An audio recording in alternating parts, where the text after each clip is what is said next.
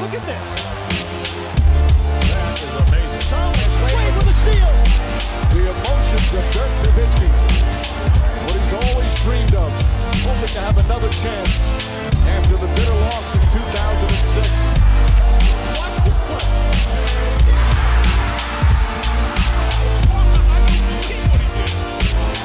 That is amazing. Hallo und willkommen zu Gut Next, dem deutschen Basketball-Podcast im Internet. Mein Name ist André Vogt und ich begrüße euch zur neuen Folge unseres kleinen, aber feinen basketball Heute mit der Rapid Reaction am Dienstag und die wir präsentiert natürlich von manscape.com.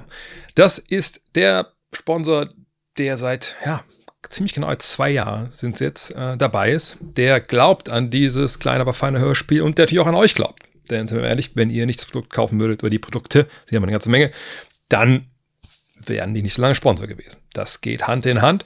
Und wenn ihr denkt, ich möchte auch helfen, könnt ihr natürlich immer noch mit dem Code NEXT20. Es gibt ja gerade noch den Holiday Sale auf der Website, habe ich eben gesehen, auch mit 20%. Da müsst ihr gar nichts eingeben. Von daher, wenn ihr denkt, ich wollte die Sachen schon mal haben, aber ich wollte den Penner einfach nichts Gutes tun, dann ist jetzt eure Chance.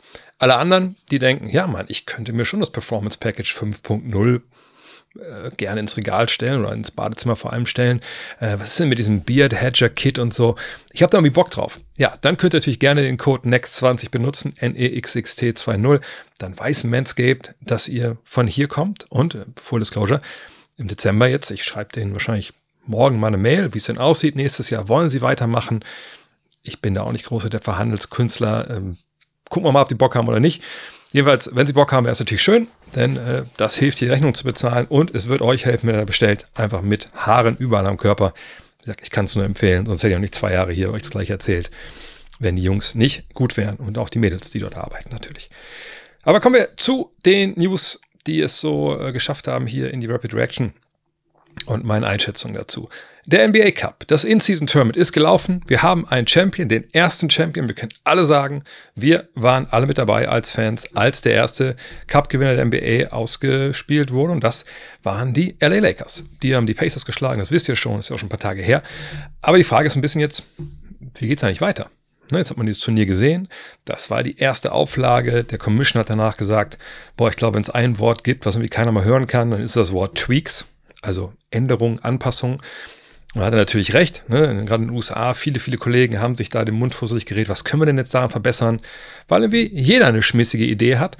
Und äh, ich will euch gar nicht damit langweilen, was für Ideen es da alles gab und gibt. Da geht es um den Spielplan, da geht es um die Gruppeneinteilung. Aber eine Sache, die ich gehört habe, und das war zufälligerweise in dem Podcast ESPN Daily, ähm, der wurde ja früher mal von Pablo Torre gemacht für ESPN, sehr geschätzter Kollege, wirklich super smart, alles, was der macht, ist eigentlich geil. Ähm, aber der ist ja nicht mehr da. Und dann war Israel Gutierrez da, kennt er vielleicht ab und zu, ist er auch bei Round the Horn, ist es auch ein Talking Head bei ESPN äh, in Miami ansässig, wenn ich nicht ganz falsch liege. Und der hatte eine Idee, wo ich sagen muss, das ist echt geil. Und da habe ich auch nichts dran auszusetzen. Und das kommt selten genug vor. Wenn ihr öfter jetzt zuhört, dann wisst ihr das. Und zwar hat er gesagt, es gab ja viele, viele Probleme mit diesem Tiebreaker. Ne, dass am Ende von Partien die Starter draufgelassen wurden, obwohl Teams hochgeführt haben, einfach um diesen Tiebreaker dann äh, ja, hinzubekommen, dass man eben möglichst viele Punkte dann äh, auflegt, dass man halt im direkten Vergleich dann mit den erzielten Punkten, der Punktedifferenz dann weiterkommt. Und er hat gesagt, meine Idee wäre es aber umzudrehen, dass man sagt, es geht nicht darum, um die Punktedifferenz oder ähnliches, es geht darum, wer die wenigsten Punkte zugelassen hat. Und ich glaube, die jungen Leute sagen immer noch, ich lieb's. Das ist einfach für mich eine perfekte Idee. Denn warum haben wir denn dieses In-Season-Tournament? Warum haben wir den Cup denn? Natürlich, um diese regulären Saisonspiele früh in der äh, Spielzeit aufzuwerten. Um dafür zu sorgen, dass da Vollgas gegeben wird, einen Höhepunkt zu setzen vor dem ersten Weihnachtsfeiertag, wo natürlich uns wieder fünf wahnsinnig tolle Spiele erwarten. Und es ist ja auch gelungen. Aber wenn man jetzt auch noch sagen, hey, wir belohnen die Defensive, wir belohnen eben euch, wenn ihr in Cup Games eben euch nicht die Hucke voll ballern lasst. Das kann natürlich auch nochmal dazu führen, dass man sagt, hey, äh, da ist vielleicht noch ein bisschen mehr Zug drin. Natürlich gibt es auch da, äh, wenn man da denkt, Szenarien, die man sich vorstellen kann, die nicht so gut funktionieren. Ne, was ist denn, wenn ein Team dann wirklich irgendwie sagt, ist mir eigentlich egal, wir sind schon ausgeschieden, wir ne, lassen einfach die Punkte zu, who cares, zweite fünf, dritte fünf geht rein. Da kann man vielleicht das dann tweaken, aber ich finde, das ist ein, ein Punkt, jetzt habe ich das Wort auch gesagt, ähm, wo man einfach weiter nachdenken kann. weil das fände ich geil. Einfach nur mal auf die zugelassenen Punkte gucken, ne, wirklich ein Ausrufezeichen der Defensive setzen. Das finde ich richtig gut. Ausrufezeichen hat auch LeBron James gesetzt. Kommen wir nochmal zum Finale zurück. Ist MVP geworden. Tolle Leistung. Der Junge, der Junge, der Alte spielt natürlich auch eine wahnsinnige Saison. Nicht nur für sein Alter, sondern für jedes Alter. Ich weiß, Paul Pierce hat gerade gesagt, er sieht nicht in den Top 5 der NBA-Spieler momentan. Ich weiß, wo Paul Pierce daherkommt. Aber wenn man alles zusammennimmt, weiß ich nicht, ob man das, das so stehen lassen kann. Aber gut, Paul Pierce hat ja immer starke Meinung. Ähm, jedenfalls ist er MVP geworden. Ähm, ich kann direkt vorweg schicken, wenn jetzt denkt, dass das irgendwie was in Sachen Goat-Rennen irgendwie was zu tun hat. Nein, das können wir direkt wegstreichen. Aber es unterstreicht, wie wichtig ihm das war, ne, wie ready er war äh, für dieses Finale und einfach auch, wie gesagt, wie gut er drauf ist.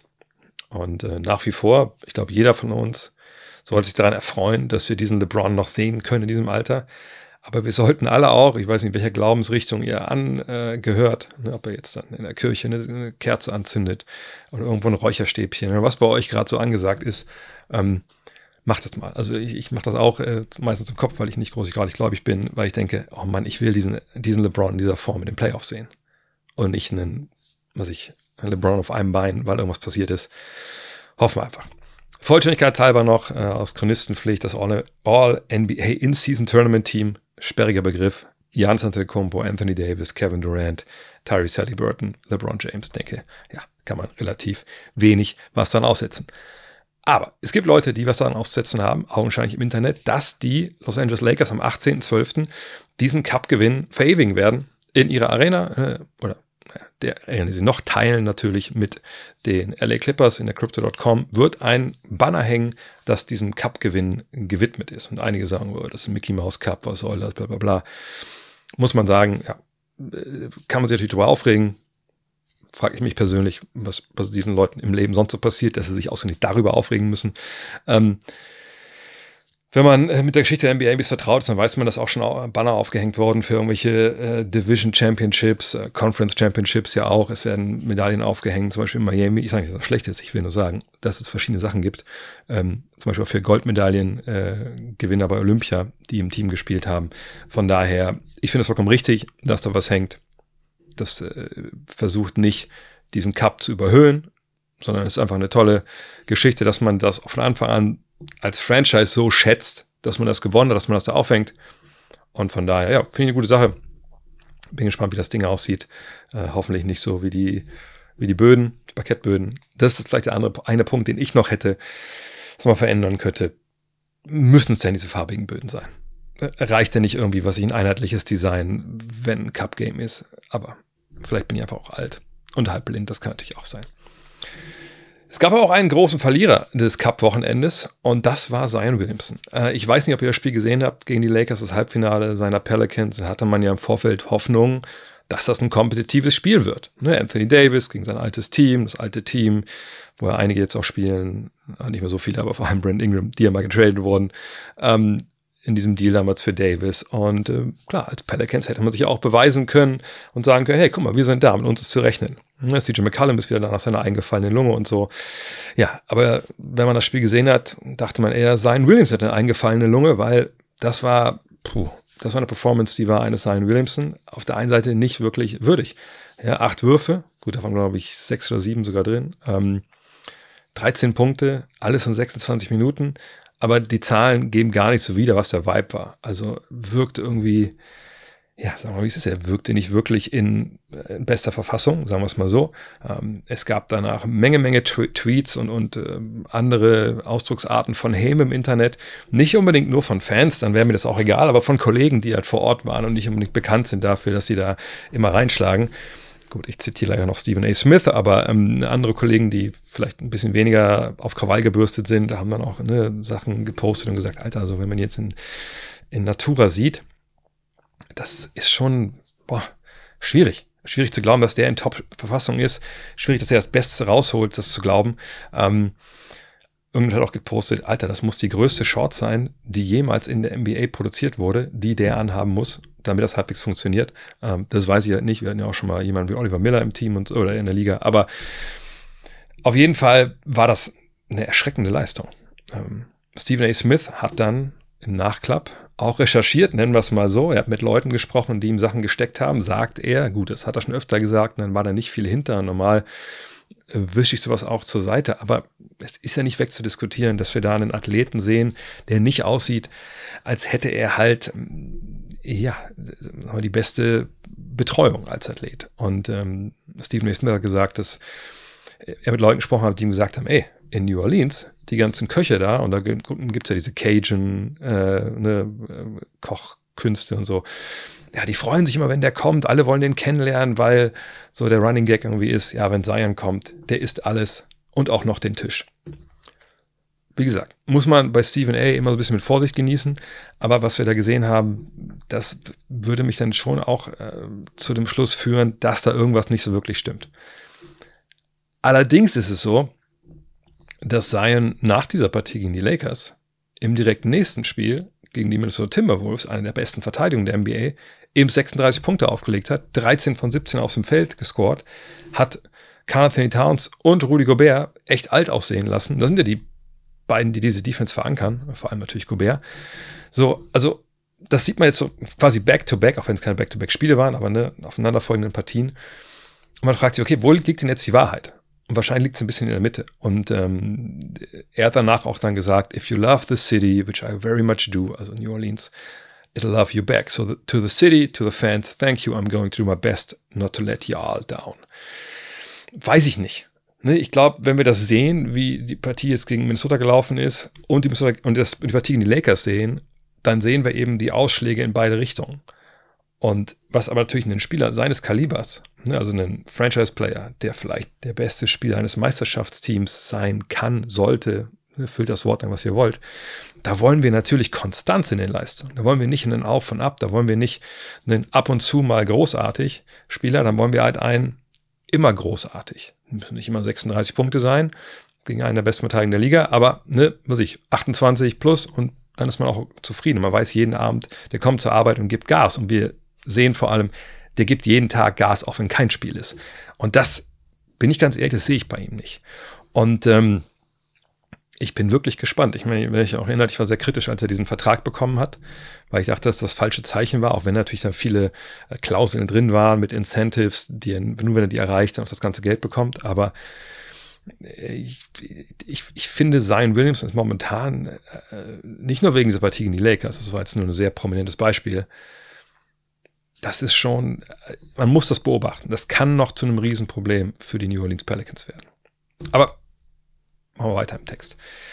Wenn wir eben über Gewinner gesprochen haben, okay, außer jetzt ne, die Pelicans, lass uns über die Verlierer sprechen. Denn das ist momentan ja, fast schon auf Rekordniveau, obwohl wir noch ein bisschen brauchen, bis die Pistons da hinkommen. Aber eine Sache haben wir schon, die wir sonst noch nie hatten in der NBA-Geschichte. Wir haben zwei Teams, die, ich glaube, mehr als 15 Spiele in Folge verloren haben gleichzeitig. Das sind die Pistons die stehen bei 20 Niederlagen und die Spurs stehen bei 17. Also wissen beide nicht mehr wirklich, wie es anfühlt, glaube ich, Spiele zu gewinnen.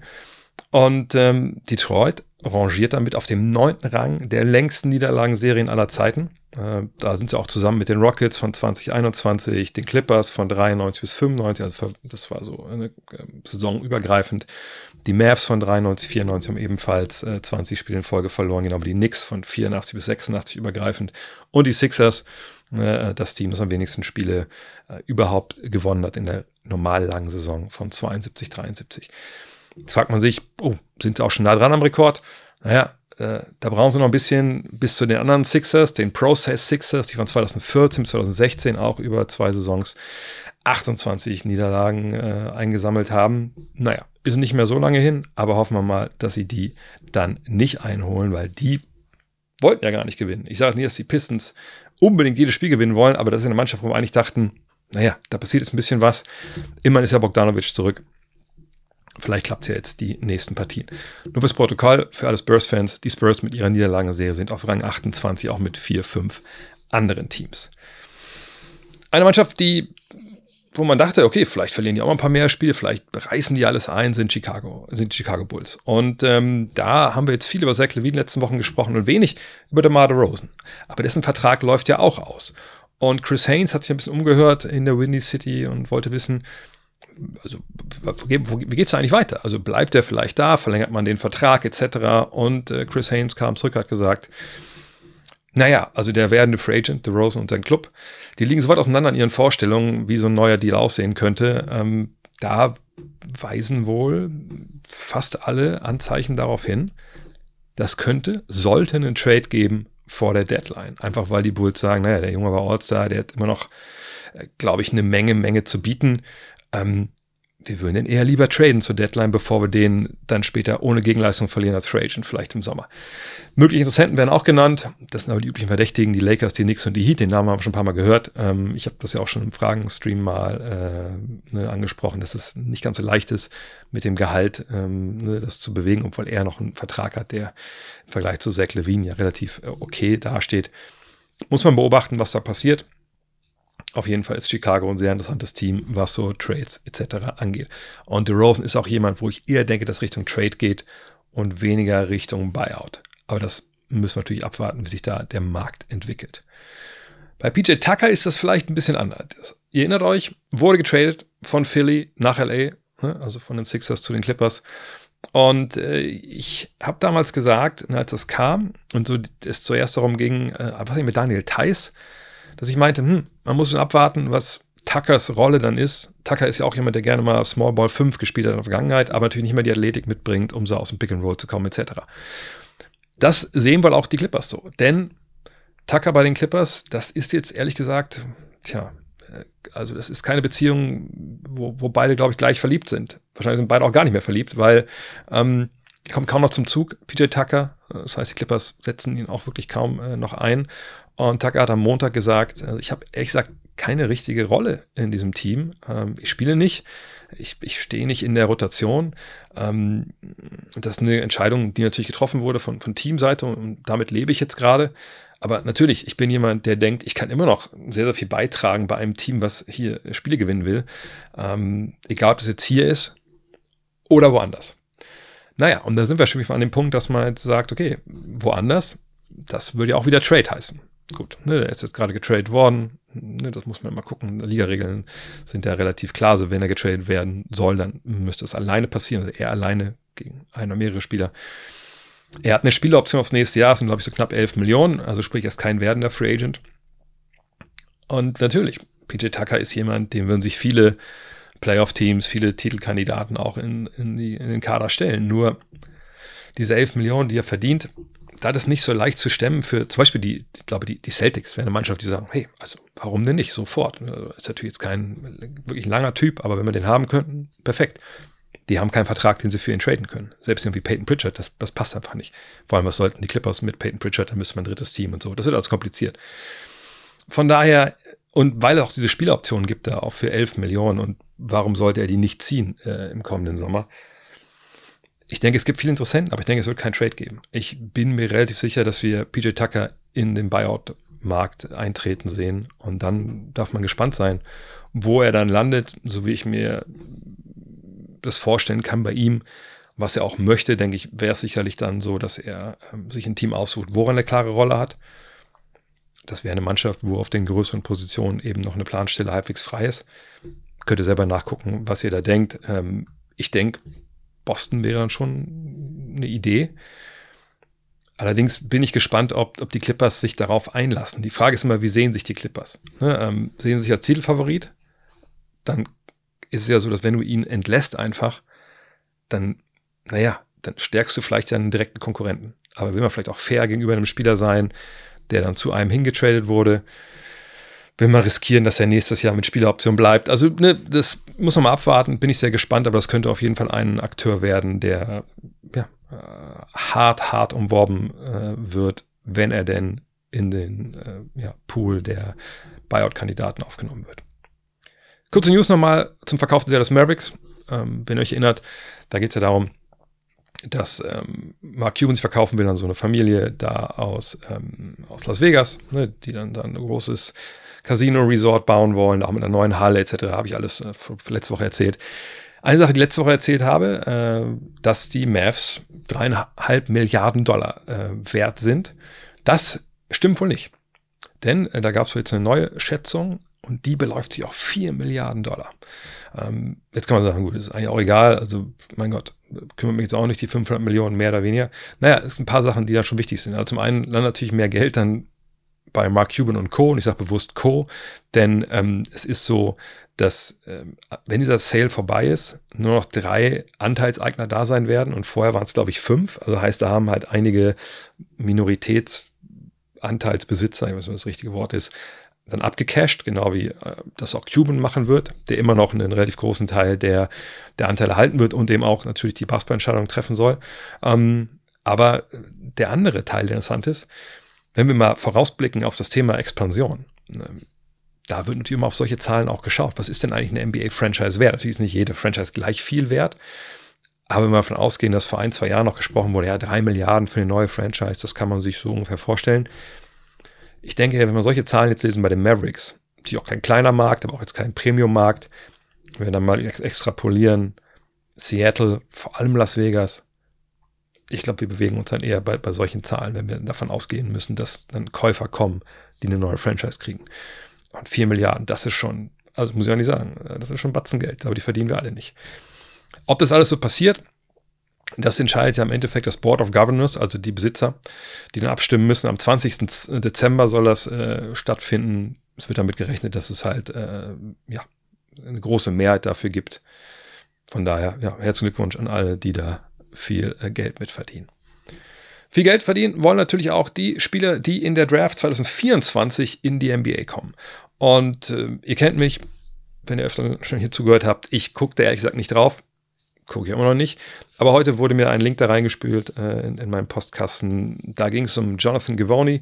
Das ist so der Draft-Experte von ESPN. Hat früher mal draftprospects.com gehabt. Dann hat er sich da kaufen lassen. Oder ist besser gesagt, positiv formuliert. Hat sich, hat sich dann verkauft an ESPN und fliegt jetzt durch die Weltgeschichte, um halt äh, ja, zu gucken, was gibt es eigentlich so an, an Top-Talenten und schreibt natürlich dann immer mal wieder Geschichten für ESPN.com. Hat auch schon eine Mock-Draft Mock gehabt, die viel zu früh ist natürlich, aber da kommen wir gleich noch zu.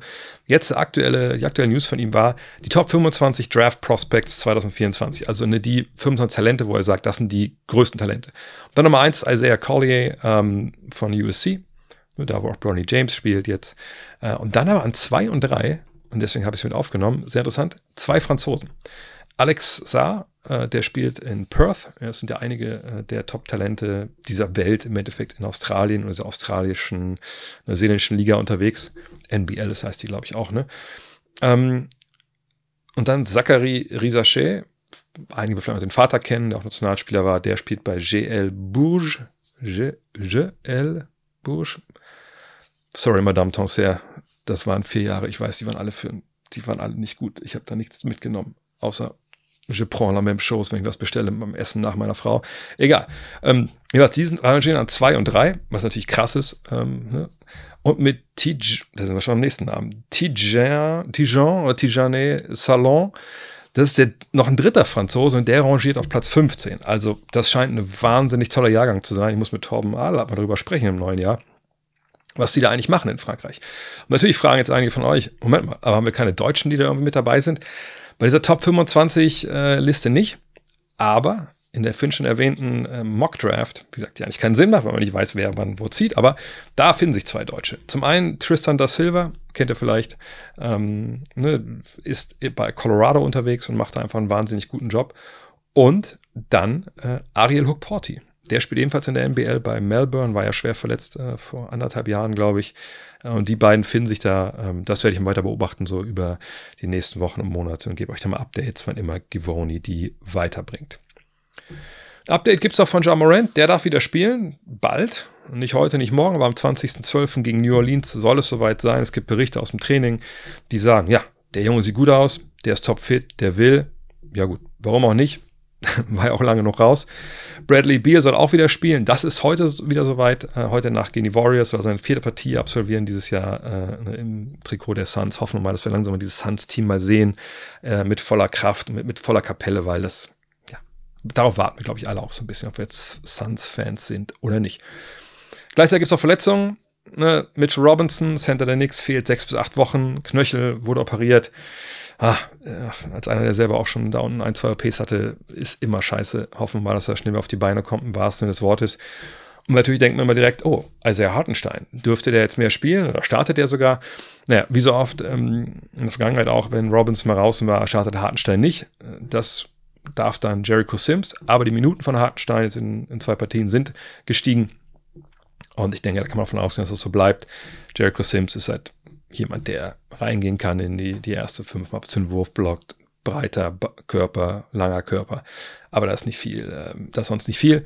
Ähm, und ich glaube, es ist richtig so zu machen, dass Hartenstein mit der zweiten fünf, die zweite fünf ist ja wahnsinnig stark bei den, oder zumindest ich finde sie wahnsinnig stark bei den, bei den Knicks, die gerne Basketball spielen. Das würde ich auch nicht auseinanderreißen, dieses Gebilde. Bam Adebayo, um das noch zu komplettieren, ist ebenfalls gerade raus. Hüfte hat er Wann er zurückkommt, ähm, weiß man nicht. Zumindest weiß es nicht Coach Eric Spurz. Oder wenn er es weiß, hat er das nicht gesagt. Er hat nicht gesagt, er hat gesagt, dass man jetzt nicht darauf schießen sollte, weil er auf so einem Auswärtstrip mit dabei ist, dass er jetzt dann direkt wieder dabei oder teilnehmen kann. Er hat nur gesagt, also Sport gesagt, naja, er ist dabei, weil er hier auch sein, sein Treatment, seine Übungen machen kann. Deswegen, also ne, hofft nicht, dass ihr ihn jetzt sehen werdet demnächst. Aber wir können hoffen, dass wir bald ähm, einige tolle Länderspiele sehen können, äh, denn Olympia, ich will nicht sagen, steht vor der Tür, aber kommenden Sommer, Sommer 24, die Spiele von Paris. Und wenn das noch ein bisschen weg ist, natürlich, die Mannschaften planen oder die Verbände planen natürlich schon so ein bisschen voraus und gucken, wie bereiten wir uns eigentlich dann vor, vor allem dann so direkt in den paar Wochen dann vor den Spielen. Die Spiele beginnen am 26. Juli. Und am 20. und am 22. wird Team USA in London seine finale Phase der Vorbereitung einläuten. Und zwar am 20. Juli in der U2 Arena geht es gegen den Südsudan. Und jetzt fragt ihr euch, ja, toll, aber hast du nicht ein paar Infos, wann Deutschland spielt? Ja, Deutschland spielt am 22. Juli in der U2 Arena zu London gegen Team USA. Also Olympiasieger gegen Weltmeister. Revanche fürs Halbfinale von Manila. Absoluter äh, Kracher, also muss man sagen, Hut ab, dass das so äh, kommt. Habe heute eine Nachricht bekommen auf Instagram, wo dann irgendwie stand, na toll, was soll das einem bringen? Wo ich denke, äh, naja, also es gibt schon Karten zu kaufen. Freitag geht's los, 15.12. Nagelt mir nicht drauf fest, wie viel Uhr ich meine 15 Uhr deutscher Zeit, aber guckt mal beim DBB auf, auf Instagram, beim DBB auf, auf Twitter, die haben es auf jeden Fall äh, da äh, draufgepackt. usab.com ist über die Seite, da findet ihr auch direkt ähm, auf der Startseite halt ähm, dann den Link, ne, auch zu den Ticketsgeschichten. Ganz ehrlich, das Spiel für meine Begriffe ne, ähm, lohnt sich mehr als zum Beispiel das äh, NBA-Spiel äh, in Paris im, im Januar. Ne, das, das wird kein normales äh, Vorbereitungsspiel auf Olympia sein. Da, da werden beide Seiten Bock haben. Ist der Finale aufgaloppt. Wie gesagt, ne, die Spiele beginnen vier Tage später. Äh, ich glaube, am 19. Juli spielt Deutschland noch gegen Paris, dann in Köln. Äh, gegen Paris. Deutschland gegen Frankreich in Köln, wenn ich es richtig gesehen habe. Äh, auch da da wird natürlich eine Nationalmannschaft dabei sein. Da wird nicht irgendwie, irgendwer auf Twitter geschrieben, wer, wer spielt denn da? Leute, das ist eine Woche vor Olympia. Da spielt der erste Anzug, ist ja vollkommen klar.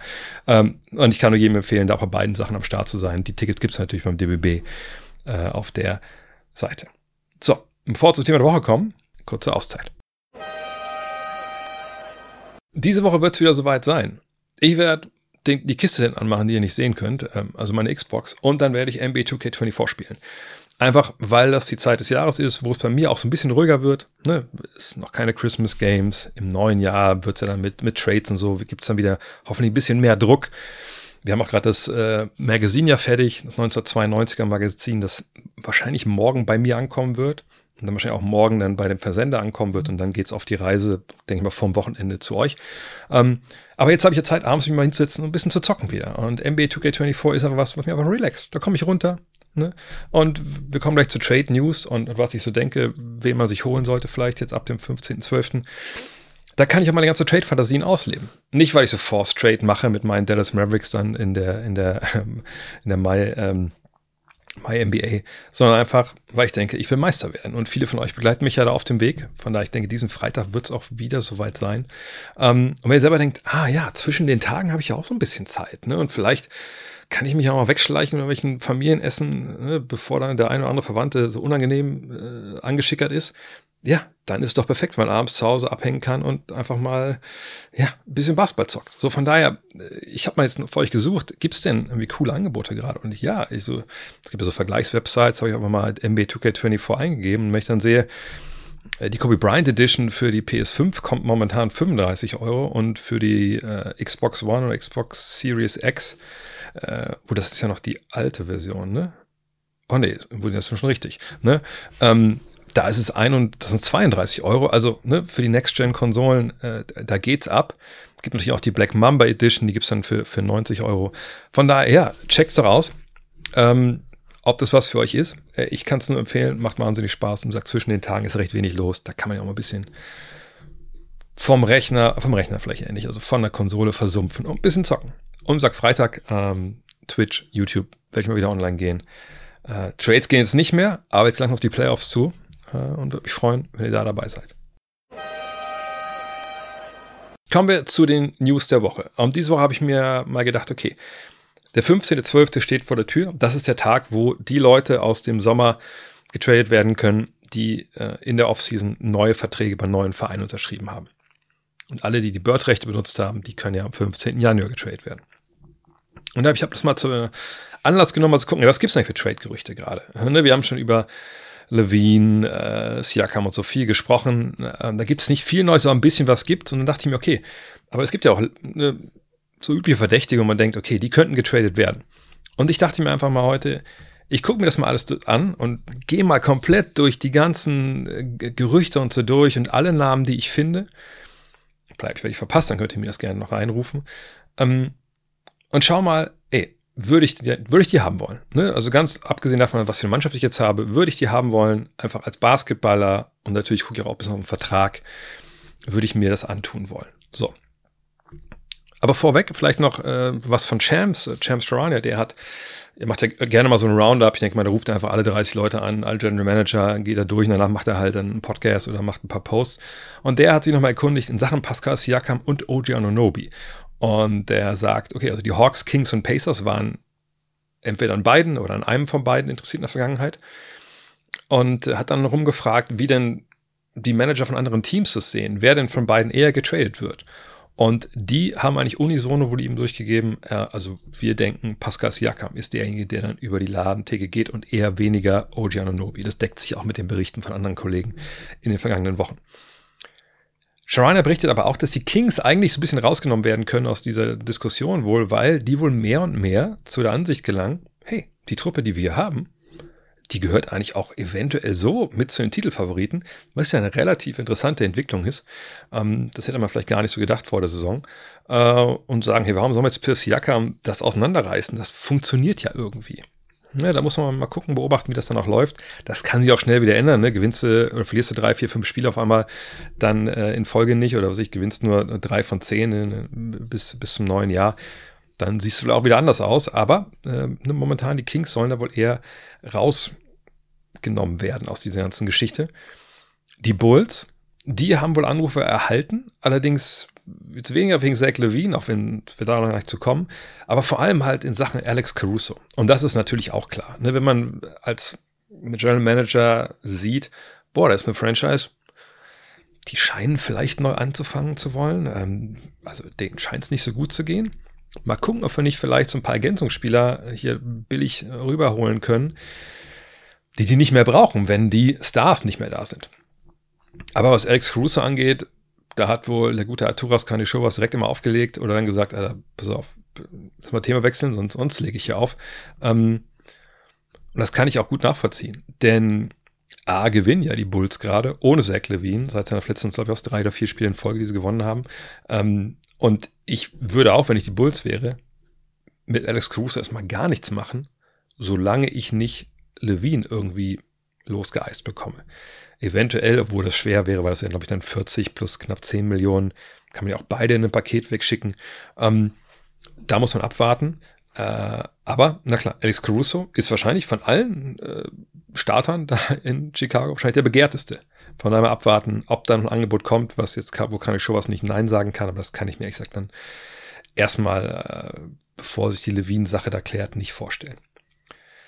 Naja, und bei Levine hilft es ja auch nicht gerade, dass die jetzt halt gewinnen, so, ne, die, die Bulls, ähm, und dass er verletzt ist. Ne, dann, wer, wer holt sich schon einen verletzten Spieler? Wer holt sich schon einen Spieler, wo man klar sehen kann, jetzt, okay, wenn er nicht dabei ist, dann läuft es ja eigentlich besser. Sixers und Lakers, sagt Champs, sind, sind immer noch interessiert, aber eher so in lauer Stellung und nicht aktiv daran, äh, dabei irgendwie einen Deal auszuarbeiten. Und das sind immer so verschiedenen Phasen, ne? wenn man äh, so, so General Manager sich anschaut, wie sie ähm, sowas äh, einstielen. In der Regel ist es ja so, ne, was ich immer sage, das ganze Jahr über wird telefoniert und gewhatsappt und Sprachnachrichten geschickt und Sachen immer so ein bisschen abgecheckt, es werden Informationen ausgetauscht, um den Markt zu eruieren, was ist, wer ist wie viel wert, was braucht Team A, was braucht Team B. Und dann kann man ja so ein bisschen einsteigen in erste Verhandlungen. Und dann, wenn es irgendwann akut wird, dann geht es dann wirklich ins Eingemachte, dann geht es dann um Draft-Picks und dann geht es nicht mehr nur um den, den groben Rahmen, sondern dann geht es wirklich um die Deals an sich. Aber an dem Punkt sind beide äh, Teams noch nicht, was jetzt äh, Levine angeht. Und ich würde mich auch festlegen wollen, dass wahrscheinlich das auch erstmal nicht sehen werden. Was ihr aber seht, was ihr jetzt sehen werdet, ist, ähm, ich habe einfach mal geguckt, okay, nicht, nicht weil jetzt alle gedraft, äh, getradet werden können am 15.12., welche dabei, die sind am 15.12. noch nicht dabei, zum Beispiel Sp äh, Spoiler Alert, ähm, Leute wie, äh, ja, wie der Andrew Russell. Aber einfach Spieler, wo ich gefunden habe, dass ne, die zu haben sind, dass es Interesse gibt, dass es Gespräche gibt. Und ich habe einfach für mich die Spieler mal eingeteilt in in ein paar Kategorien. Und ich dachte mir, ich bin ein bisschen witzig und habe gesagt, also letzte Kategorie wäre für mich nur, wenn ich tanken will. Also ich will wirklich nur holen, wenn ich sage, okay, ich will eh tanken, Gewinn ist mir egal, vielleicht kriege ich irgendwie, kann ich Leute wegschicken dafür, die ich nicht mehr brauche, die dann so besser unterwegs sind und ich kriege noch einen Pick dafür. Dann gibt es die äh, Kategorie normal, ja, aber ist einfach zu teuer. Also der Spieler, ich könnte mich schon mit dem anfreunden, aber nicht zu dem Preis. Heißt nicht, dass ich die Spieler sofort nehmen würde, aber ne, wenn ich das Preisschild sehe, dann ist das ganz klar, den nehme ich nicht. Dann habe ich die ähm, Kategorie, ja, wenn ich echt jemanden in der Rolle brauche und ich irgendwas machen muss und hat halt keine anderen Möglichkeiten sehe, dann würde ich über diese Spieler mich unterhalten. Dann habe ich, lass mal sprechen, ne, also Spieler, wo ich denke, hm, ja, finde ich interessant. Ich heißt nicht um jeden Preis, aber wir sollten drüber reden. Und dann let's do it. Also Spieler, wo ich sage, ja Mann, dann müssen wir können den ganzen Kladderadatsch äh, streichen, der vorher immer so kommt. Lass direkt ins, aufs Ganze gehen. Was genau willst du haben? Kriegen wir da einen Deal. Fangen wir unten an. Nur wenn ich tanken will. Die folgenden Spieler. Thomas Bryant. Ja, äh, Center der Miami Heat. Bei der Verpflichtung im Sommer habe ich schon gesagt, Alter, ich weiß nicht, was die mit dem wollen. Klar, Stretch Big Man, der hat noch mal einen auf den großen Positionen von draußen werfen kann. Aber haben die nicht gesehen, was der da äh, in, in, in Denver auch verbrochen hat, defensiv? Und da sieht man es, jetzt haben wir es gesehen, ja, und dementsprechend ist er auch zu haben. Äh, klar, wenn du einen äh, Stretch Bigman möchtest von der Bank, nimm ihn dir gerne, aber ich glaube nicht, dass das Sinn macht, die, die den zu holen. Und ich würde ihn wirklich nicht holen, außer ich sag, bin ein Tanking-Team und es geht nicht ums Gewinnen. Weil äh, alles, was darüber hinausgeht, da kann er dir nicht helfen. Christian Wood. Ihr wisst, ich bin kein Fan der Arbeit von, von Christian Wood. Ähm, scheint auch in der NBA wenige zu sein. Im Sommer hat ihn ja keiner haben wollen, bis dann die Lakers ihm die Minimaldi gegeben haben. Äh, ich denke auch jetzt, der hat natürlich dann Partien immer, die laufen gut. Dann macht er 20 und 10, trifft seinen Dreier. Aber ist für mich nach wie vor kein super seriöser Basketballer und ähm, würde mich auch wundern, dass er, auch wenn er jetzt zum Beispiel, wenn man jetzt argumentiert, er funktioniert ja bei den, den Lakers in seiner Rolle. Ja, ähm, dann würde ich dagegen sagen, naja, aber auch in der, in der Rolle in einem Team mit LeBron James und wenn du da nicht halbwegs funktionierst und spurst, und das ist ja bei ihm ein großes Problem bisher gewesen, dann weiß ich auch nicht, was man mit dir noch machen soll, basketballerisch. Ähm, von daher, Christian Wood, kein Fan von, ähm, ist für mich äh, Good Stats on a Bad Team Guy. Dann habe ich hier D'Angelo Russell. Ja, die einen oder anderen werden sich nicht wundern, dass äh, der jetzt hier steht. Ähm, ja, äh, was soll ich sagen? Zahlen, alles gut. Ich sage nach wie vor, äh, da sind mir zu viele Klopfer drin äh, und für das Geld will ich einfach einen Spieler haben, der schon einen Track Record hat von Winning Basketball. Hat er nicht. Ich könnte sagen, ich bin ein Hater, aber er könnte auch in die Kategorie davor gerutschten, wenn ich ehrlich bin, äh, normal ja, aber zu teuer. Aber eben bei ihm würde ich nicht sagen normal ja, weil ich einfach nicht, nicht denke, dass ich mit ihm äh, Basketballspiele gewinnen kann. Von daher ist er hierbei nur, wenn ich tanken will. Normal ja, aber zu teuer sind zwei Spieler. Der eine von denen ist gar nicht auf dem Trading-Block, das ist Clay Thompson. Ne, die, die Warriors sagen, nein, wir, wir dealen den nicht, da müssen wir gar nicht drüber reden. Vollkommen nachvollziehbar, den Trade wird es auch nicht geben. Wie gesagt, außer er kommt auf die Franchise zu, sagt, ich möchte zu den Lakers oder so, dann kann man sich sowas vorstellen. Der andere Spieler, Zach Levine, aus schon diskutierten Gründen an der Stelle hier ähm, verletzt, zu hohes Gehalt. du musst wahrscheinlich sehr, sehr viel abgeben. Ich würde ihn mir nicht holen, einfach weil ich nicht weiß, dass ich, ne, letzte Woche schon gesagt, dem, vielleicht dem drittbesten Spieler meines Teams so viel Geld bezahle und der zweitbeste, naja, wenn der zweitbeste Spieler meines Teams ist, dann bin ich eh nicht gut genug, um was zu gewinnen, also würde ich mir nicht für das Geld holen und für den langlaufenden Vertrag. Ja, wenn ich echt jemanden in der Rolle brauche und ich irgendwas machen muss und halt keine anderen Möglichkeiten sehe, da habe ich hier ein paar Namen. Zum einen Derrick Rose. Ist er defensiv jetzt nicht mehr großartig haltbar? Ja. Kann er dir aber trotzdem vorne noch mal irgendwie über ein paar Minuten dich tragen als, als Point Guard, der Pick and Roll läuft und weiß, wo der Korb hängt? Auch ja. Kostet der Geld großartig.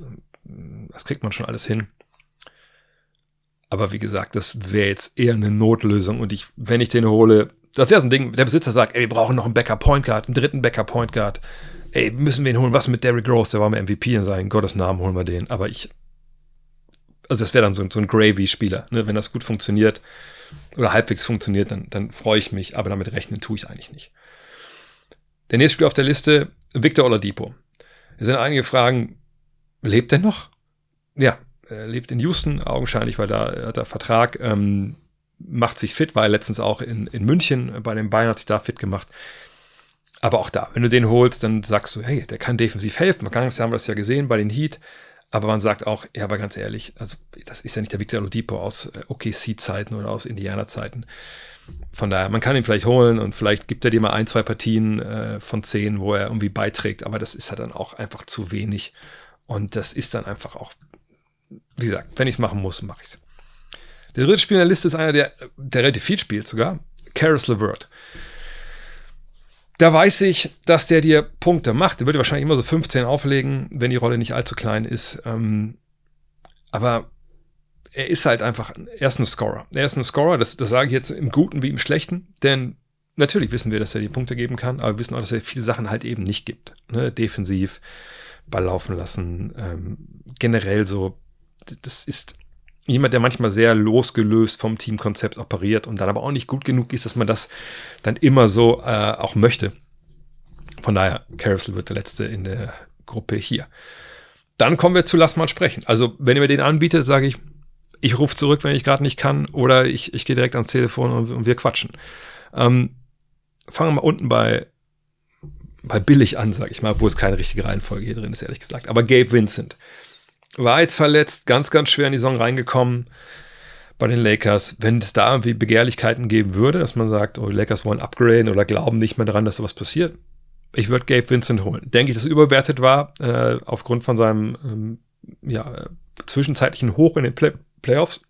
Ja, ne, da wurde er zu gut gemacht. Aber auf der anderen Seite muss man sagen, hat er Qualitäten. Er ist ja ein hard-nosed äh, Point Guard der weiß, wie, wie Basketball gespielt wird, auf hohem Level, der weiß, was man tun muss, wenn man gewinnen will. Alles vollkommen richtig. Ähm, von daher, das würde ich mir anhören. Ich würde aber auch nicht zu viel für ihn abgeben, wenn ich ehrlich bin.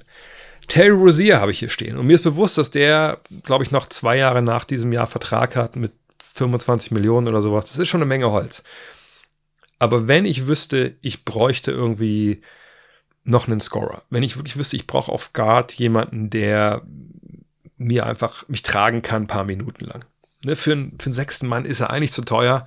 Da muss man schon eine ganz besondere Gehaltsstruktur haben, um das aufzufangen. Aber da würde ich zumindest sprechen, weil ich denke, dass er jemand ist, der, der keine Meisterschaften gewinnt, aber der kann dir, kann dir halt helfen in gewissen Settings. Und ich glaube, dass es ein guter Typ ist, Gary Terry. Von daher, ich würde drüber sprechen. Wenn die Hornets denken, hey, wir, wir gehen eh dieses Jahr nirgendwo hin. Wir befreien uns hier auch von, von dem Salary. Und wie gesagt, wenn ich nicht zu viel abgeben müsste. Ebenfalls nicht viel abgeben würde ich für Kyle Lowry, aber bei dem weiß ich eben auch, der weiß, wie man Basketballspiele gewinnt. Der hat schon Schlachten geschlagen in den Playoffs. Der ist natürlich auch alt und ich weiß, dass es kein Spieler ist für jeden Abend und ich weiß auch, dass er einen brutal gut dotierten Vertrag hat. Aber er wird auch Free Agent. Von daher, wenn ich wüsste, hey, ich, ich brauche auf dieser Planstelle, am besten wäre es natürlich Backup Point Guard. Ich brauche da jemanden mit Erfahrung. Ich brauche da jemanden, der mein Spiel organisieren kann, der selber auch mal den Ball in den Korb wirft und sich ab und zu relativ clever jemand, der zum Korb geht, vom Gegner in den Weg stellt und dann kommt er halt nicht um diesen riesen Popo rum, den Kyle Lowry hat, dann läuft er in den rein und kriegt dann Offensivfall. Dann würde ich mir das anschauen. Äh, ich würde für ihn jetzt aber auch keine, weiß ich, keine jungen Spieler wegschicken oder sowas. Äh, aber Kyle Lowry insgesamt würde ich sagen, ist ein Gewinner, ähm, würde ich mir holen wollen. Ein Name, den wahrscheinlich keiner auf der Liste hat, das ist fast schon Immaculate Grid hier würdig, Otto Porter Jr. Ich weiß ehrlich gesagt nicht, warum der nicht in Toronto spielt. Ähm, wahrscheinlich ist es ein bisschen auch in der Kaderzusammensetzung und der Überangebot auf der Position von Otto Porter, aber ich kann mir gut vorstellen, dass wenn der in eine andere Mannschaft kommt, wo die Planstelle frei ist, auf dem Flügel ne, 3D, dass er dir da helfen kann. Als achter, neunter, zehnter Mann in der Rotation von einem Playoff-Team kann ich mir immer noch sehr gut vorstellen. Sag, es sei denn, dass irgendwas passiert, ähm, ne, gesundheitstechnisch. Von daher, Otto Porter Jr. ist jemand, wo ich denke, da kann man rangehen. Das gleiche gilt für Jock Landale, spielt wenig bis gar nicht in, ähm, in News noch gar nicht, sehr übertrieben, aber ich, ich glaube, der ist ebenfalls jemand, wenn ich auf der großen Position noch ein Backup vom Backup oder einfach nur ein Backup bräuchte, würde ich mir Jock Landale angucken, weil ich denke, dass es halt ein grundsolider Typ ist, den du reinpacken kannst, der keine Probleme macht. Ähm, sicherlich ist das kein Top-Verteidiger oder so, äh, aber auf jeden Fall jemand, wo ich denke, den, da hätte ich kein Problem damit, meine Rotation hinten mit auszupolstern. Und dann haben wir noch drei Namen, die recht prominent sind. Buddy Hield.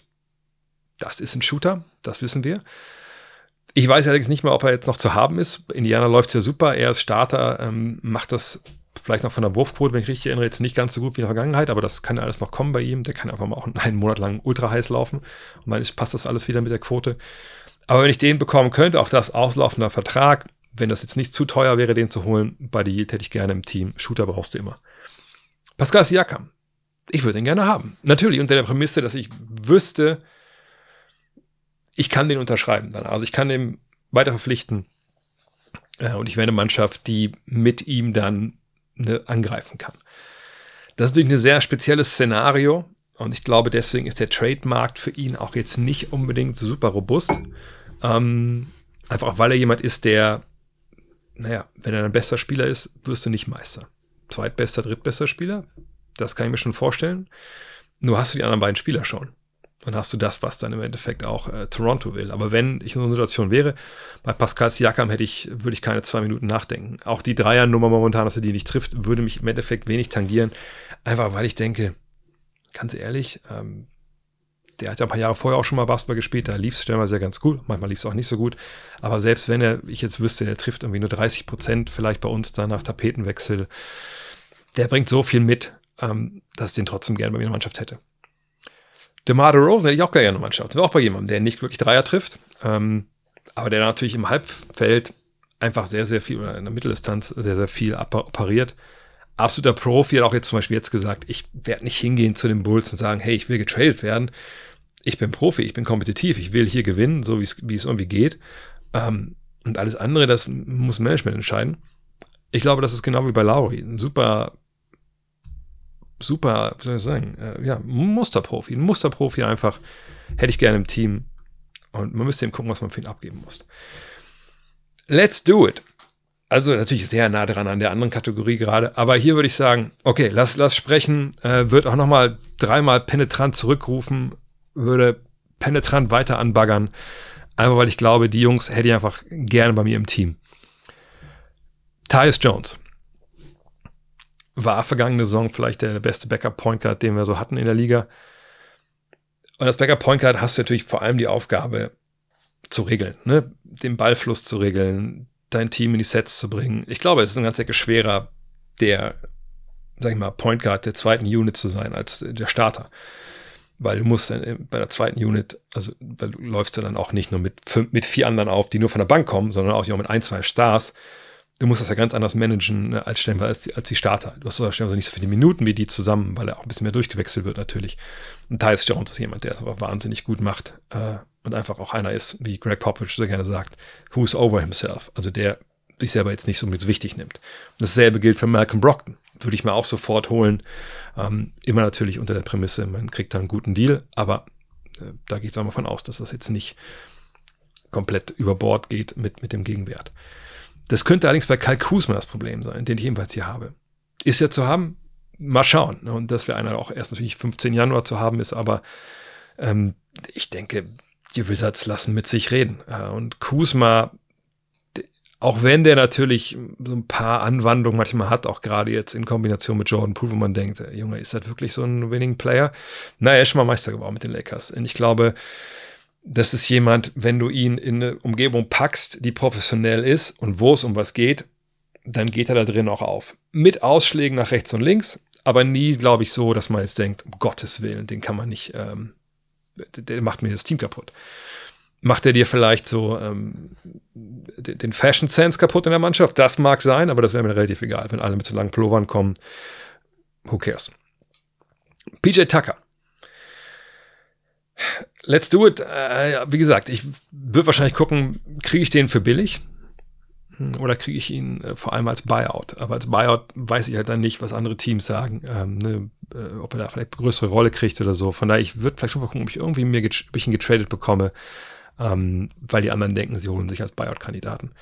Dann hätte ich mir natürlich auch diese Spieleroption unterm Bord geholt, halt für einen Spieler, der schon relativ alt ist. Aber im Zweifel kaufe ich ihn da halt raus, was ich für, für 8 Millionen oder so, who cares? Was sind 8 Millionen in der NBA? Aber ich hätte jetzt gerne so einen Typen, der hardnosed ist, der auch vorlebt. Erinnert euch mal vergangenes Jahr an das Zwiegespräch mit Joel Embiid da in der Serie gegen die Celtics. So ein Typ, der einfach emotional vorangeht, der den anderen zeigt, hey, das bedeutet was hier und das bedeutet was, was wir hier machen. Und es geht jetzt nicht nur darum, wie viele Nullen auf dem Konto sind. Ähm, den möchte ich dabei haben. Ich würde auch Gary Trent Jr. dabei haben wollen. Auslaufender Vertrag, ich sage nicht, dass er unbedingt zu haben ist, aber ist eben auch jemand, dem man einen neuen Deal geben müsste in Toronto. Und irgendwie denke ich mir, dass das dann jemand ist, für den sie das Geld einfach nicht übrig haben. Ähm, weil sie ihm auch Anunobi wahrscheinlich verlängern dann, wenn es Siakam geht. Ähm, und Trent ist jemand, würde ich mir mal mitnehmen wollen, gucken, wenn er dir Dreier und Defense gibt, top. Ähm, sag, spielt einen neuen Vertrag, wäre ich sofort dabei. Wo wir schon mal bei Dreiern sind, Seth Curry. Habe ich ehrlich gesagt nicht mit gerechnet, dass der so gar keine Rolle spielt bei den Mavs. Ähm, auf der anderen Seite habe ich auch nicht damit gerechnet, dass Dante Exum auf einmal, was hat er gemacht, 27 Punkte macht in einer Partie. Ähm, und Curry hat mehrfach gezeigt, verschiedene Stationen, in Dallas, aber auch in, bei den Sixers zuletzt. Da war er doch zuletzt. Nee, da war er davor, ne? Äh, was hat er gezeigt in der NBA schon ein paar Mal, dass er einfach auch in den Playoffs Offensive geben kann, nicht nur mit dem Dreier, aber aus dem Pick and Roll. Ist er natürlich kleinerer Spieler, ist er defensiv vielleicht auch angreifbar in gewissen, gewissen Matchups. Natürlich, ja, gibt es aber viele von, hätte ich gerne dabei, ähm, wenn er nicht gebraucht wird in Dallas, warum nicht? Und dann Top of the List hier, aber wie gesagt, das hat jetzt nichts damit zu tun, äh, dass ich denke, dass es die Top-Leute auf der Liste hier sind. Aber zwei Spieler von Detroit Pistons. Zum einen Bojan Bogdanovic und zum anderen Alec Burks. Brooks war die ganze Zeit dabei, wenn ich mich nicht ganz täusche. Bogdanovic ist erst zuletzt wieder fit geworden. Aber Bogdanovic weiß ich, wenn der kommt, Rang, was ich, also Rang in der Rotation 7, 8, sogar sechster Mann natürlich ist perfekt ne, für das, was man dann haben will. Shooter, gute Größe. Ist er Top-Verteidiger? Nein. Ähm, ne, ich glaube, früher hat man ihn da unterschätzt, vielleicht, jetzt schätzt man ihn vielleicht ein bisschen, bisschen über. Ähm, aber ist auch jetzt nicht so ein mega Loch, so habe ich ihn nicht wahrgenommen. Letzten Male, wo ich ihn gesehen habe, aber ist auch schon ein gutes Jahr her. Und Burks ist jemand, grundsolide, bewegt den Ball, trifft den Dreier, playmaket ein bisschen. Wenn ich mir zwei so Jungs für kleine, kleinen Gegenwert oder auch mittleren Gegenwert holen könnte zu einem Playoff-Team und eigentlich auch zum Team, wo ich denke, die braucht vielleicht ein bisschen veterane Struktur. Bittererweise ist es ja bei den Pistons auch so und es läuft da nicht, aber es hat, glaube ich, nicht mit den beiden zu tun. Würde ich mir die beiden auf jeden Fall holen. Ähm, von daher, alles in allem schon eine ganze Menge brauchbare Namen dabei. Die Frage ist immer, was muss man für die abgeben? Aber ihr merkt auch, hier fehlen die Superstars. Und ich glaube auch nicht, dass wir die zur Trade Deadline irgendwie in großen Diskussionen sehen. Ähm, und ich denke, wir sehen eher Trades von all denen, die hier oben sind in der, in der Liste, als von, von Zach Levine zum Beispiel. Von daher warten wir es ab. Wenn ihr noch einen Namen habt, die ich vergessen habe, schreibt sie mir gerne in die Kommentare, äh, sich auf Spotify oder YouTube oder schickt mir eine Mail oder packt es auf Twitter oder so. Dann äh, gucke ich da gerne nochmal rein. Apropos reingucken. Gucken wir nochmal rein, was es für Spiele nächste Woche gibt, die wir uns angucken sollten. Was heißt diese Woche eigentlich auch schon? Heute Nacht. Die Cavs bei den Celtics. Ähm, da kann man mal gucken. Auf der einen Seite ja, haben sie ja eine Mannschaft, die, die große Ansprüche hat. Das sind die Celtics, die vielleicht zuletzt unterlaufen wurden. Ähm, und natürlich, wo die Rotation noch relativ kurz ist. Und dann haben wir die Cavs, die auch irgendwie hoch wollen und eigentlich auch diesen, diesen Status haben wollen, den die Celtics haben, wo aber irgendwie auch nicht so alles und ob es nicht zusammenpasst. Also finde ich ganz spannend, wie, wie diese beiden Teams, auch mit verschiedenen Ausrichtungen, da aufeinandertreffen. Dann, das ist um 1.30 Uhr, habe ich glaube ich gar nicht gesagt, sorry, 1.30 Uhr heute Nacht. Dann, am 14.12. Um 2 Uhr die Pacers bei den Bucks. Rückspiel sozusagen. Die große Revanche zum ähm, Halbfinale des NBA Cups. Mal gucken, was Tyrese Halliburton da jetzt äh, parat macht, was er bereit hat oder bereit hält, so rum, für äh, Janis und Co. Und Janis und Dame vielleicht auch ein bisschen Bock jetzt, das mal zu rächen, diese Niederlage. Mal gucken. 15. Dezember, 2.30 Uhr, die Wolves bei den Mavs. Da möchte ich auch mal gerne sehen. Was ist denn jetzt mit der großen Frontline der Dallas Mavericks? Wie kommen die denn klar mit den Twin Towers? Wie kommen denn jemand wie Luca und Kyrie klar mit einer der besten Verteidigungen der Liga? Das sollten wir uns anschauen und haben denn die Mavs jemanden, der sich jetzt dann um Anthony Edwards kümmern kann? 16. Dezember, an dem Samstags, Samstag ähm, gibt es zwei Spiele. Allerdings sage ich direkt vorweg, Primetime-mäßig ist da wenig geboten. Um 4 Uhr morgens die Knicks bei den Suns.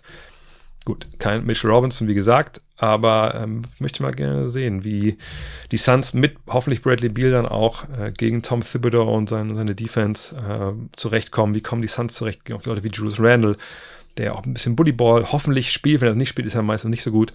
Ähm, das kann man sich anschauen, vielleicht dann zum Frühstück äh, oder Real Life. Und dann ab 23.45 Uhr Jump Run. Aber wenn ich es richtig gesehen habe, nur eine, eine Viertelstunde. Äh, dann um 0 Uhr geht es schon los. Ja, ich will nicht sagen, dass es ein Kracher ist, aber es ist zumindest halbwegs ein Derby. Obwohl, Gott, das ist auch ziemlich weit gefasst im wahrsten Sinne des Wortes. Die Detroit Pistons sind zu Gast bei den Bucks. Gut, weiß nicht, bestimmt dann irgendwelche Portale, die schreiben würden, wenn die Pistons verlieren. Pistons schreiben Geschichte, weil sie auf dem Weg sind äh, zum Rekord. Ich sag mal so, wohlwollend formuliert kann man sich Kate Cunningham angucken. Was ist mit dem eigentlich? Ist er jetzt, ist er denn doch kein, keines ersten Picks seines, seines Draft-Jahrgangs würdig gewesen?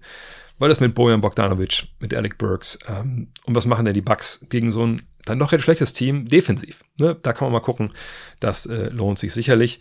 Und dann am Sonntag, da haben wir dann zwei Primetime-Spiele. 21 Uhr, das dann auch ab 22, ab 21 Uhr dann live auf Pro7 Max. Also da gibt es wohl keinen großen Vorlauf, wahrscheinlich nur den Vorlauf für diese, diese 10 Minuten, die es dann äh, immer so vor dem Spiel ist. Ähm, die Magic bei den Celtics. Das lohnt sich natürlich. Die Wagner-Brüder gegen äh, Boston. Das kann man sich gut angucken. Letztes Mal, glaube ich, als äh, Boston gegen Miami gespielt hat, ist Moritz Wagner relativ amok gelaufen offensiv ähm, gegen die Mannschaft, die ihn damals so direkt weitergeschickt hat. Und da ist wohl immer auch noch so ein Chip on his shoulder bei ihm. Von daher, das lohnt sich auf jeden Fall. Und wenn ihr denkt, nö, irgendwie weiß ich nicht, auf so East, Eastern Conference, ähm, Top Basketball habe ich irgendwie keinen Bock. Ja, auch dafür ist was geboten. Ähm, 21.30 Uhr dann die Pelicans bei den Spurs. Gut, wenn man ja mal gegen Kollege Zion Williamson, das haben sicher die Spielplanmacher sich so vorgestellt, dass man das zeigen kann, das ist so eine guten europäischen Zeit. Ist ja die Frage, ob man es jetzt angucken möchte. Am 18.12. um 1 Uhr. Rockets gegen die Bucks. Shengun gegen äh, Antetokounmpo.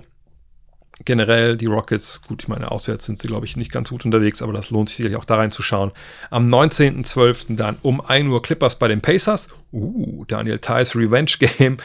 Äh, ja gut, weiß nicht, ob man, ob das äh, unter der, unter der Bezeichnung firmieren sollte, aber das gibt's. Und dann um 3 Uhr, wenn ihr da einen Doubleheader machen wollt, die Mavs bei den Nuggets zu Gast. Und hey, der, der serbische Gipfel, nee, das ist falsch, der Balkan-Gipfel, so ähm, ne, Jokic gegen Doncic, das lohnt sich eigentlich immer. Ich glaube, ich auch jedes Mal nehme ich das auf hier in die TV-Tipps, wenn dieses Spiel ansteht. Abschließend, zwei Sachen. Erstmal, äh, also Google des Tages nutze ich auch wieder Shameless, um eigene Sachen zu pluggen. Zum einen hier, dass die Neuauflage des äh, Legenden ähm, Quartetts ist da, wird verschickt. Wenn ihr es bestellt habt, kommt die nächsten Tage bei euch an. Wenn ihr es noch bestellen wollt, gutnextmac.de slash shop ist äh, der Tipp. Auch warum? Weil es da alle eure Basketball-Weihnachtsgeschenke gibt, von denen ihr nicht wusstet, dass ihr die haben wolltet. Zum Beispiel das ähm, Quartett zum Beispiel äh, gibt es auch Planet Basketball 2 zu kaufen. Ähm, es gibt natürlich unser Magazin zu abonnieren. Es gibt das 92er ähm, Heft, was jetzt rauskommt und dann nächste Woche hoffentlich dann bei euch ist. Ähm, es gibt auch ein Geschenk-Abo, wenn ihr denkt, hey, ich möchte jemandem das Abo schenken, kein Problem, gibt es auch jetzt bei uns im Shop. Würde mich sehr freuen, wenn ihr uns unterstützen könntet, weil, wie gesagt, jedes Abo ist für uns aber wahnsinnig wichtig, um weiter planen zu können, um Papier vorzubestellen fürs nächste Jahr, etc. pp. Ich kann euch nur äh, sagen, ich habe heute wieder zwei Mails bekommen von Leuten, die meinen, Alter, ich habe mir zum ersten Mal das, das Magazin bestellt. Was ist das denn für ein unfassbar fettes Teil? Und da sage ich immer, ja, also Sage ich doch immer. Wahrscheinlich sage ich es noch zu wenig. Äh, jedenfalls, die Jungs sind hochzufrieden oder die Mädels auch, die es bestellt haben.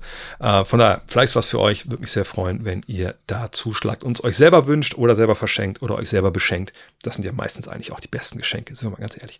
In diesem Sinne, vielen Dank fürs Zuhören. Heute Abend äh, ab 20 Uhr, wenn ihr noch, obwohl, so schnell wir das nicht gehört haben, denke ich mal, gibt's äh, den NBA Live Fragen Stream presented by Tissot. Da könnt ihr eure Fragen auch live stellen. Da beantworte ich die äh, direkt. Und das war's für heute. In diesem Sinne, macht's gut, ne, treibt nicht zu wild auf den Weihnachtsmärkten äh, dieses Landes und dann ja, bis heute Abend oder bis Freitag bei den Fragen, Fragen Podcastern. Heute Abends Fragen-Stream. Bis dann. Ciao. Hello. Look at this. That is amazing. Thomas Wade with a steal. The emotions of Dirk Nowitzki. What he's always dreamed of. Hoping to have another chance after the bitter loss in 2006.